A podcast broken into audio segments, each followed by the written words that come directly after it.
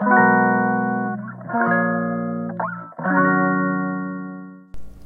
はようございます。ヨガ講師の倉本々子です。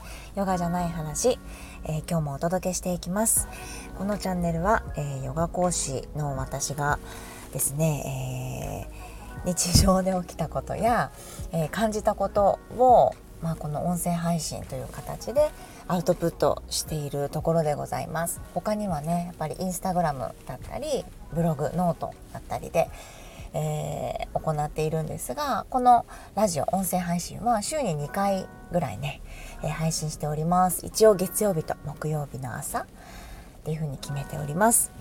はい今日もよろしくお願いします。私は今日はですね今ちょっと車にいてすみません。えっと5とかなっちゃってるんですけど えっと朝ね早く今湘南に着きました。なんか混んでたら嫌なのでいつも子供が小学校に出る5分10分前ぐらいに出る家を。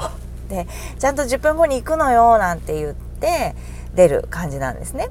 そう。で、えー、出てきて。で今日は道が空いててちょっと早めに着きましたね。はい今日は湘南の T サイトでヨガレッスンになります。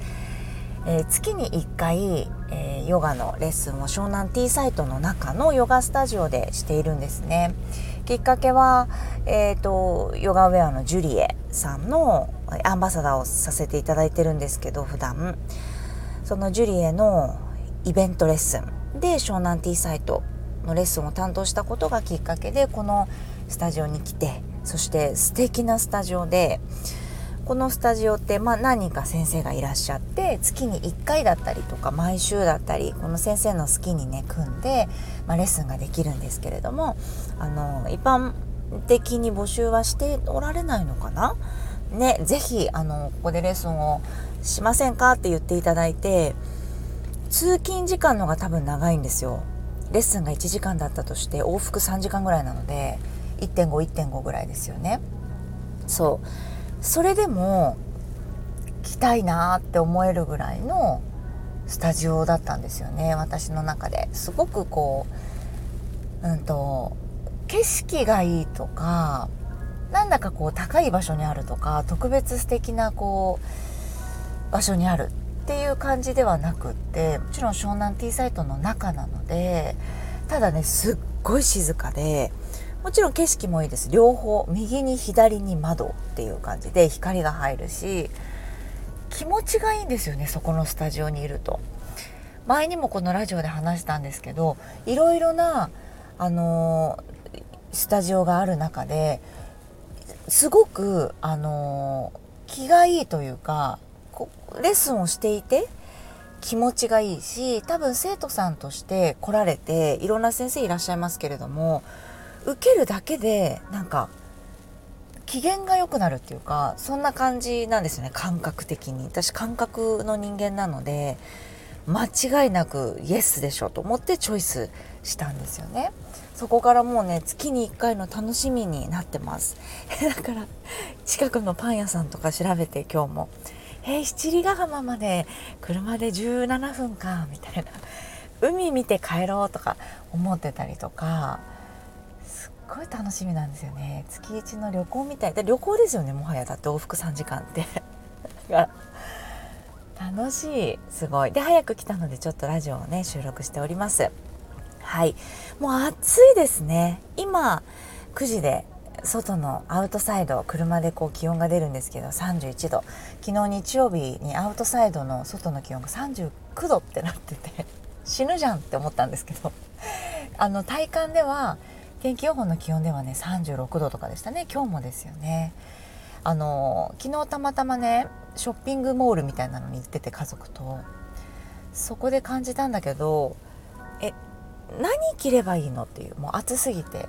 私も暑かったら薄着寒かったら厚着って当たり前ですけど。っていうタイプなんですよね。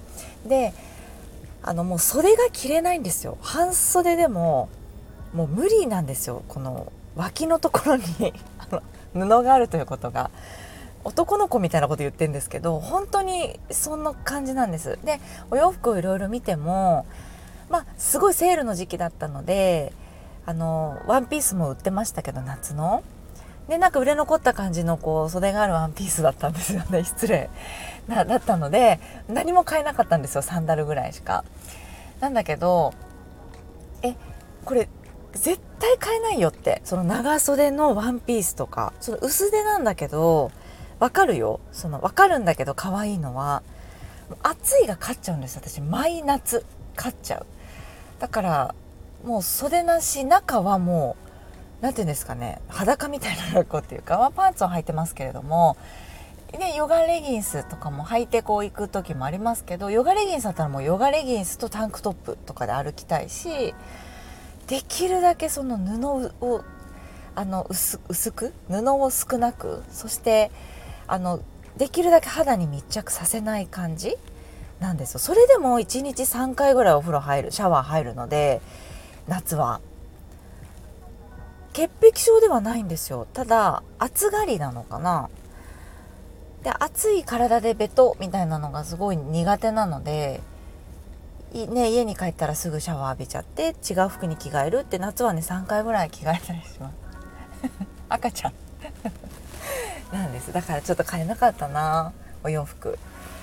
みんなよく着てるよなとお母さんたちだから半袖とか長袖。っていう風に言ったんですよパパに。そしたらいやそりゃそうだけどその、まあ、ママはねヨガの先生だからその出し慣れてるというか肌色に肌色に慣れ慣れてるっていうか肌色を見せることにね慣れてるけれども世の中のお母さんとかやっぱりその恥ずかしいとか腕を出すって結構な露出だからまあいいある大人だとねこう半袖とか下は薄いけど上にちょっと羽織だったりとか着るんじゃないのってあと二の腕出したくないとかさお母さんになったらあるでしょって。私も二の腕太いんですけどあのこれ変に取らないでくださいね。本当に太いんです。あの家族中に言われるぐらい。私体の骨格の割に二の腕が太いんですよね。多分遺伝なのかな骨格の。お母さんとか細いけど二の腕が太くて。あのお肉がつきやすいのかな？肩の形で。そうだから気にしてねトレーニングしてるけどそれでもやっぱりがっしりしてるんですよ。コンプレックスとまではいかないけど、まあ、自分はこういう体格なんだなと思って諦めてはいます。なんか折れそうな二の腕の人って歩いてるでしょ街に。どうやってこの二の腕になるっていう。骨の上に皮みたいな。で真っ白ですごいね可愛らしいじゃないですか。華奢みたいな。2倍ぐらいあるから二の腕。でもやっぱり出しちゃうもう。出した方がいいと思う。あの早い出しちゃった方が。なんかいたんですよ。今年は奈々ちゃんみたいに二の腕出したいから頑張るみたいな。運動頑張るみたいな。でも私頑張ってもやっぱり理想の二の腕にならないよあんまり。なんか難しい。いや理想が高かったら無理。あの骨の上に皮の色白の二の腕の子にはなれないの。一回もなってないもんだってその二の腕に。だから自分の腕は今これなんだけどその出す出さないってメンタルの問題だから。そのボディイメージっていうのはあるけどいや私はこれでいいって思えるかどうかだったりするんですよね。だから気持ちの問題だなって思ったりする。だから運動をしてちょっとでもこう引き締まって自信がついたら出す。もうそれがすごくやっぱり運動のメリットでもありますよね、うん、だから今年こそはってその言ってくれたママはめちゃめちゃ目がキラキラしててすごいこう可愛らしいなって思ったんですよね。でなんか出してた。あのそれ今年言われたわけじゃないんだけど前に言ってて出してた二の腕。そうなんかヨガもヨガやったりしてるとあんまり恥ずかしくなくなってきますよね体型に。それはね生徒さんも言ってた。なんか昔はすごい気にして体型をカバーしようと思っていたけれどここ最近はそういう気持ちなくなったんですよねって言ってる生徒さんもいてあまあヨガの効果でもあるよなってちょっと思ったりしました。はい、前置きがもう10分長すぎる。えレターをお読みしたいと思います。ありがとうございます。社会復帰について、出産後の社会復帰のタイミングやきっかけについて少しえ詳しくお聞きしてもいいでしょうか？出産後です。もう仕事をしない選択もあります。未だにきっかけがないのですが、もしきっかけができればするかもしれません。お家でゆっくりする選択をしようと思ったことはありますか？私は世で言うとおとなしい方なので今はお家でゆっくりを選んでいますもしも社会復帰するとなると子供がまだ小さいので無理ですとっても幸せな子育てをできていてもうそれだけで十分な気持ちがいっぱいです子育ての先輩としてのななこ先生のラジオを聞いて学びがいっぱいです。いつもありがとうございますななこ先生。嘘でしょ？ねえ。子育ての先輩私なんか年だけ取ってるっていうかあのねきっとほらまだベビちゃんなんだと思うんだよね。出産後ですだもんね。ベビちゃんのママでも子育ての先輩かもしれないけど私本当に先輩感はないよ。みんなそうなんか一般論って何なんだろうって思うことがあって私の場合はしか言えないんですよ。産後私はこうだったよこんなのが辛かったよこういうふうになんか乗り越えてきたよこういうふうに、えー、仕事を再開したよっていうのって本当に教科書みたいな言い方でうんざりしちゃうかもしれないけど100人100通りだからあなたのやり方が絶対にあっていいはずっていう気持ちでねあの聞いてもらいたいなと思う。でも嬉しいなそうやって聞いてくれてるんだなと思うとあのしっかり喋るだけだと思うんですけど もう無理だよね遅い。もう遅いです。しっかりしてないっていうところをやっぱり伝えていくっていうのも一つの方法ですからあのこんなに緩いお母さんもいるんだっていう感じで聞いていただけたらなと思うんですがありますよ。えーと、仕事をしないちょっと待ってね。お家でゆっくりする選択をしようと思ったことはありますか？あります。あのね温かい気持ちになったんですよ。昨日ちょうどインスタグラムを見ててヨガの先生でねえっ、ー、と知り合いの先生がいるんだけれどうんとね生活をちょっと読みますね。生活をしていて歯磨きを中断させられることがあるなんて本当に今までの32年間は全く違う生活をしていて必然的に働くことについての考え方も変わってきている。今までのようには動けないというか多分動きたくないと思っている気がする。今までの私とは思いが今までの私とは違う思いがふつふつと。選択肢は一つじゃないから私が何をしたくてこの子や家族とどうありたいのかもっと掘り下げたい。ぶれない思いを大切にしたいなって書いてあるんです。素晴らしいなと思って私はあのこれを読んだ時にめちゃめちゃ温かい気持ちになったんですよ。なんで温かい気持ちになったかというと羨ましいなとかじゃなくて懐かしいなと思ったんですよ。バリバリ働いてきたし子育てであ人生終わ終わるんだね2年間。って私何度も言ってるけど思っちゃったぐらい自分じゃないペースになるっていうことにやっぱり怖さを感じたんですよ。こんなに幸せでいいの？とかえ何にもしないって何？とかえなんかおむつ替えておっぱいあげて「ヒルナンデス」見て昼寝しておっぱいあげておむつ替えてなんかミヤネ屋見てみたいな。でなんかスーパーに行くので初めて外出てみたいなえ何これ？ってちょっと思ったりして旦那さん帰ってくるまでにご飯作ってみたいなえ何？大丈夫？これ？って。でもすごくそれがもういっぱいいっぱいで今できることのいっぱいいっぱいでこれ以上のことができなくなっちゃったんだ私ってすごく思ったその時は。同時にめちゃめちゃ幸せだったんですよ。お母さんってこういう気持ちなんだなってすごく思ったんですその時に。でまだ本当にベビちゃんの時ってえっとそれでいいなって私は思ってる。だからちっちゃい赤ちゃん 6, 6ヶ月とかね1歳未満のもう自分がいなかったらもう難しいよっていう時期。うん。なんかそう言っちゃえばそれこそ2ヶ月の時から保育園に預けてとかできるんだけれどまあ一緒にいたいなというか本当にべったり過ごせる溺愛期というかの時期ってたくさんそれが味わっていいのかなと思っていてとっても幸せな子育てをできていてもうそれだけで十分な気持ちがいっぱいです。もうこれが物語っていてもうこれ以上丸だと思うんですよ。これを存分に今は味わいたいんだったら絶対に味わっていいと思うんですよ。それしかしなくていいと思ってるんですよむしろ。状況でそれしかしなくていいのであればね。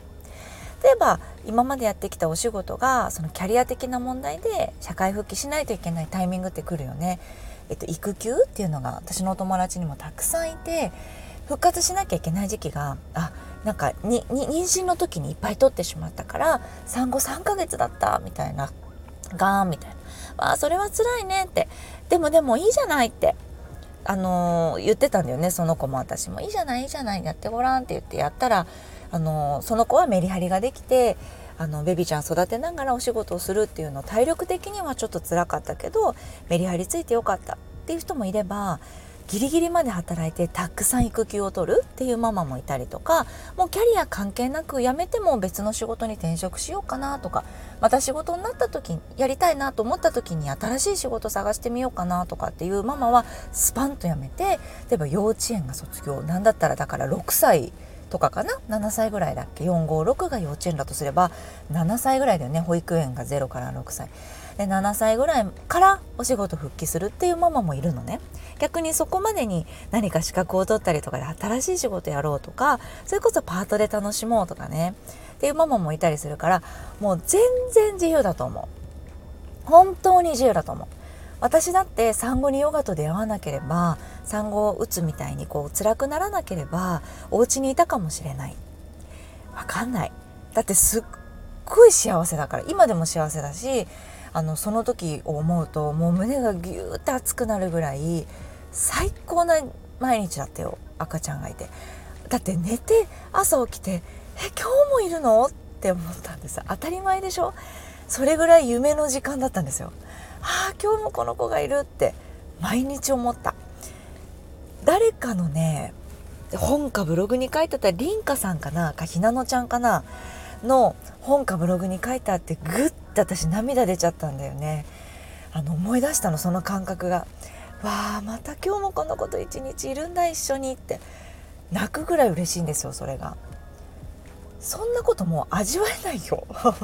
今今なんかもう「おはよう」とか言って「今日の朝ごはん何?」とか「ああまたホットドッグかよ」とか言われて今日「いやいやあなた昨日夜ホットドッグがいいって言った」とか言って。